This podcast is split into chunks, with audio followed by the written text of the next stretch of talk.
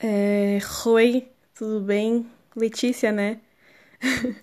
e aí, Gay, tudo bem? Eu vou gravar isso, vou tentar fazer rápido. Eu já. É a terceira vez ou a quarta vez que eu tô gravando isso, sendo que o último áudio deu uns 20 minutos, deu uns 17, mas eu apaguei porque tava bem ruim. Eu tava usando uns exemplos ruins e acabou que eu não falei exatamente o que eu queria dizer. A verdade é que eu tô gravando sem roteiro e eu não imaginava que eu ia gravar hoje. Eu gravei hoje porque eu tinha umas coisas que eu queria fazer hoje e eu não consegui fazer. E na verdade eu não consegui fazer tipo a primeira coisa e aí eu desisti das outras. Porque quando a gente planeja alguma coisa assim, ou uma série de ações, a gente cria conexões uma com a outra, né? Ah, depois que eu fizer isso, eu vou fazer aquilo, depois que eu fizer aquilo, eu vou fazer aquilo outro. E aí, se a gente não faz o primeiro isso, a gente acaba deixando de fazer aquilo e aquilo outro. Enfim, meio que tava acontecendo isso comigo. E eu tô de TPM e tô sem saco, então foi assim, vou, não foda-se, não vou fazer, vou fazer uma coisa que não estava no, no, no script. E falar é fácil para mim, então decidi que eu ia gravar podcast. Sem mais delongas, eu também não vou. Eu vou tentar não ficar picando o áudio que nem eu fiquei fazendo outra vez. E vou tentar ficar menos nervosa. Na verdade, eu tô bem tranquila, porque no fundo já aceitei que talvez esse fique ruim. Então, já que não tem a expectativa de que seja bom, tá? Tô aí, tô de boa. e não vou, não vou editar o áudio, não vou cortar. Tem como fazer isso aqui, mas eu tô aprendendo ainda e assim, não, não vai ser hoje, entendeu? Not today. Talvez no próximo eu, eu tente dar uma editada, eu peço ajuda para alguma das minhas amigas que mexe com isso, mas enfim. É... É difícil porque gravar sem roteiro a gente fica meio perdido nas ideias, mas eu vou tentar eu vou tentar não ficar pensando muito tempo assim, porque quando eu tô pensando eu fico. É. Uh, e aí fica muito longo. Mas na verdade não está longo de raciocínio, está longo de, de pensamentos. Assim, vocês não escutam meu pensamento, infelizmente. Então, então eu vou tentar falar. Não rapidão, né? Mas falar de forma concisa. É bom que eu já fiz aquele outro áudio de teste, então já, já. E quando eu ouvi, eu falei assim, nossa, que bosta, então não vou, não vou repetir o meu erro. Talvez eu repita. Mas, enfim, o assunto de hoje não precisa exatamente de roteiro, porque é uma coisa que eu sempre uso na minha vida e sempre, sempre permeia meus pensamentos. Que foram coisas, é, teorias, entre aspas, que eu criei.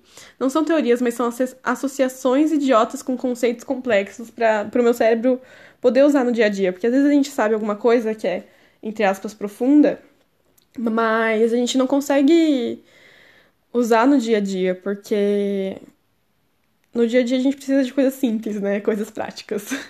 Pelo menos a minha cabeça funciona assim. Se não tiver alguma coisa besta no, no meio, eu não lembro. Então, são coisas que me ajudaram durante a minha vida. Eu, eu tinha pensado em falar todas, que são umas três. Mas do outro eu gravei de 20 minutos para falar uma. então talvez eu só conte uma e aí depois eu conte as outras posteriormente. Mas eu vou contextualizado porque esse ensinamento foi importante na minha vida. E aí eu conto qual ensinamento é.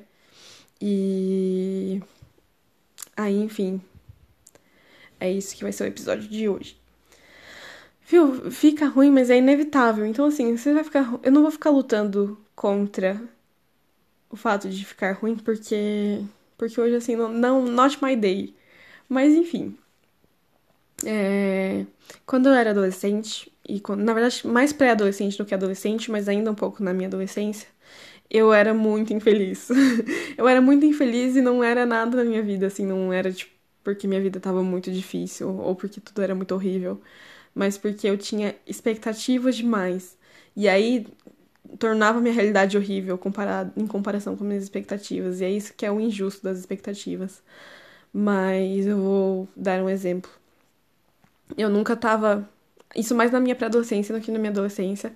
Mas eu nunca tava feliz com as minhas amizades. Porque as minhas amizades, elas não eram aventureiras. A gente não saía como as pessoas nas séries e a gente não vivia coisas. Porque assim, porque a gente tava na escola, gente. Eu tava na escola no ensino fundamental e eu já tava frustrada com as minhas amizades. Porque elas não eram como eu gostaria que fossem ou como eu queria que elas realmente fossem. E o problema de você comparar a realidade com as expectativas é que a realidade, entre aspas, vai sempre perder. O ponto não é nem que ela sempre perca, mas que você vai estar tá deixando de aproveitar a sua realidade em prol da sua imaginação que também nunca vai se realizar. E você vai estar tá sempre comparando algo real com algo imaginário, em vez de só aproveitar o que você tem de real. Talvez não seja realmente perfeito ou ideal ou tudo que você sonhou e queria, mas é a realidade e o real é muito muito mais interessante do que a imaginação. É, eu tenho uma, uma, frase praticamente tatuada, assim, ela tá meio que sumindo, mas é meu delírio, meu delírio é a experiência com coisas reais. E ela veio disso, ela veio disso que eu aprendi, de que as coisas reais, elas são muito melhores do que as imaginárias. E eu fui uma pessoa que viveu muito tempo num, numa realidade, assim, alternativa, esperando que as coisas algum dia se tornassem próximas daquilo que eu imaginava e nunca ia ser. E eu nunca ia aproveitar o que eu tinha se eu ficasse perdendo tempo com isso. Mas eu não tô chegando onde eu queria chegar. Deu o quê? Seis minutos eu não falei ainda nada. o ponto é, ou por exemplo, na minha vida amorosa, nossa, como eu quebrei a cara na minha vida amorosa com esse negócio de expectativa. Porque eu colocava expectativas achando que a pessoa ela ia ter um determinado, entre aspas, papel. E aí, quando eu via que ela não era nada do que eu esperava, eu dava um chute no cu da pessoa, porque eu falava assim, como assim? Você ousa, não sei o que eu imaginei. e assim, e, até os, os rapazes que gostavam de mim, ou, enfim, não vou entrar nesse mérito, mas até as pessoas que se interessavam por mim, nunca tava bom, porque nunca era a pessoa que eu queria. Nossa, quantos, quantos caras eu já não deixei passar porque eu tava querendo um específico. Ou, enfim, ou porque ele não era, não morava aqui, eu queria algo assim, assim, assado, e não daquele jeito. E não importava se a pessoa era muito legal, se ela gostava muito de mim, se ela era uma pessoa muito boa. Eu queria que fosse tudo do jeito que eu queria, em vez de aproveitar a realidade. No outro episódio, eu tinha comentado mais ou menos sobre isso, sobre como a gente selecionar um caminho certo faz com que a gente despreze as alternativas. E era isso que eu fazia, por causa das expectativas. Eu selecionava a expectativa como o caminho certo, o ideal, o que presta, e aí eu não enxergava as alternativas. Não só a realidade, mas tudo que a realidade podia me trazer, tudo que acontecia na realidade. Eu, eu tava completamente cega. Enquanto não acontecesse aquilo que eu esperava que acontecesse, eu não enxergava nada. Aí, um belo dia, depois de um encontro que eu tive, que, que assim, que foi expectativa frustrada atrás de, de expectativa frustrada, eu voltei para casa pensando nisso e eu pensei, tem algo de errado. Por que, que nunca tá bom? Por que, que nunca. Por que, que eu nunca tô satisfeita? E aí eu percebi que eram as expectativas. E aí eu falei, tem algo errado comigo. aí eu criei essa teoria, essa, essa analogia para eu nunca mais esquecer. Se você conversa bastante comigo, você provavelmente já me ouviu falando dela, que é a teoria da caixa de brinquedo. E a teoria da caixa de brinquedo consiste no quê? Sabe aqueles brinquedos de criança? Talvez você já tenha tido ou, ou não. Enfim, eu não tive esse brinquedo porque o meu brinquedo na infância, a minha distração na infância, era torturar o meu irmão. Eu não precisava de brinquedos físicos. Mas esse, aquele brinquedo que tem várias entradas em formatos, formas geométricas e tem as peças correspondentes, né, as formas geométricas para ir encaixando. É um brinquedo meio didático, assim, pra criança aprender não sei o quê. Mas enfim, é esse brinquedo. Talvez você saiba do que eu tô falando. Se não, sei lá, procura no Google. E. Enfim. Eu entendi que a realidade eram os formatos, as formas geométricas na caixa e que a... eu tinha as peças e que as minhas expectativas eram como se eu estivesse tentando encaixar um círculo, uma bola, uma esfera, num formato de triângulo. E aí eu gastava muita energia tentando fazer essa bola entrar na realidade, no triângulo. E aí eu não enxergava as outras peças, eu não enxergava as outras alternativas. Eu só queria a bola e que entrasse naquela na realidade do triângulo e não importa o esforço que eu, que eu fizesse, não importa o tempo que eu perdesse nisso. E aí eu perdia muito tempo nisso sem contar que eu não aproveitava, não aproveitava as peças, não aproveitava o brinquedo, não aproveitava a realidade, não aproveitava as alternativas, não aproveitava nada. E depois que eu entendi isso, eu nunca mais na minha vida, não nunca mais é uma palavra forte, mas eu diminuí consideravelmente a, a quantidade de vezes que eu tentei encaixar um círculo num triângulo. Eu só aceitei que um triângulo é um triângulo, um círculo pode ser um círculo, e talvez eu não tenha um círculo ainda, talvez ele venha no futuro, talvez eu nem queira o círculo mais depois de um tempo. e, e que eu posso aceitar as coisas como elas são. Tem uma frase que é: A realidade não dói, o que dói é a ilusão. E, e isso se tornou uma verdade aterradora, assim, para mim. Porque eu percebi que nunca teve nada de errado na minha realidade. Nunca, nunca teve nada de errado com as pessoas. Tinha o que tinha de errado, o que me tornava infeliz era com o que eu comparava elas, que não era real, que não, não valia a pena ser comparado, porque é só uma imaginação que nunca vai ser real. Então, assim, a gente, em vez de. Não tô falando que a gente não pode querer mudar, ou que a gente não. né? Mas, por exemplo, o que me tornaria infeliz nessa. Sei lá, tô no meu quarto. E eu tô muito feliz aqui, mas eu poderia ficar infeliz se eu ficasse pensando, ai, mas e se ele não fosse assim? Se ele fosse assado? E se ele fosse em outro lugar? E se ele tivesse uma banheira? E se ele fosse assim, assim, assado? Sendo que ele só simplesmente não é assim. Eu preciso aceitar que ele é como ele é e aproveitar o que ele tem. E não tô dizendo que eu não posso mudar ele no futuro, mas o, o ponto é que o que me faria infeliz nele seriam coisas que não são reais. E eu ia estar. E. e, e, por exemplo, isso acontece muito com pessoas. A gente acaba se frustrando muito com pessoas até a gente perceber que a gente só tá jogando expectativas nela. Ah, mas e se você não fosse assim? E se você não fosse assado? E se você fosse assim? E se você fosse assado? Sendo que as pessoas, elas são o que elas são. E a gente não precisa sofrer por isso. A gente pode aceitar que a realidade ela é como ela é e viver nela.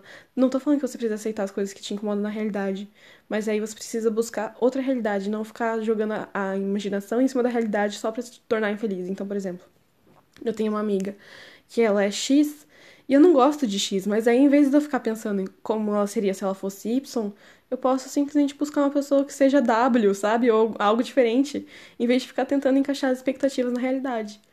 Enfim. É, esse ficou muito mais sucinto, muito mais.